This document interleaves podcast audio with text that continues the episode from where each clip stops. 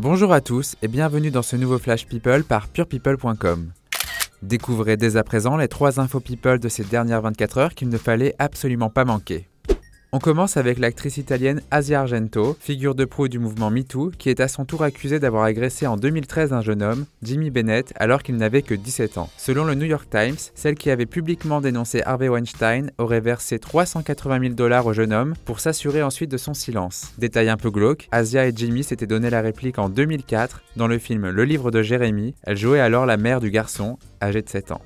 On continue avec Norbert Tarrer, qui a accepté de parler de l'état de ses relations avec Jean Imbert. Si on les a connus très proches après la troisième saison de Top Chef et leur émission Norbert et Jean le défi sur M6, le duo n'a plus été vu ensemble depuis quelques années. Interrogé à ce sujet, Norbert a déclaré Jean, on sait tous, c'est un point de vue différent, d'un monde totalement différent. Je ne suis pas pour la pipolisation, il le sait. C'est son choix d'être avec des gens connus. Il veut poster, il poste. Norbert ne semble pas être fan des photos avec Beyoncé.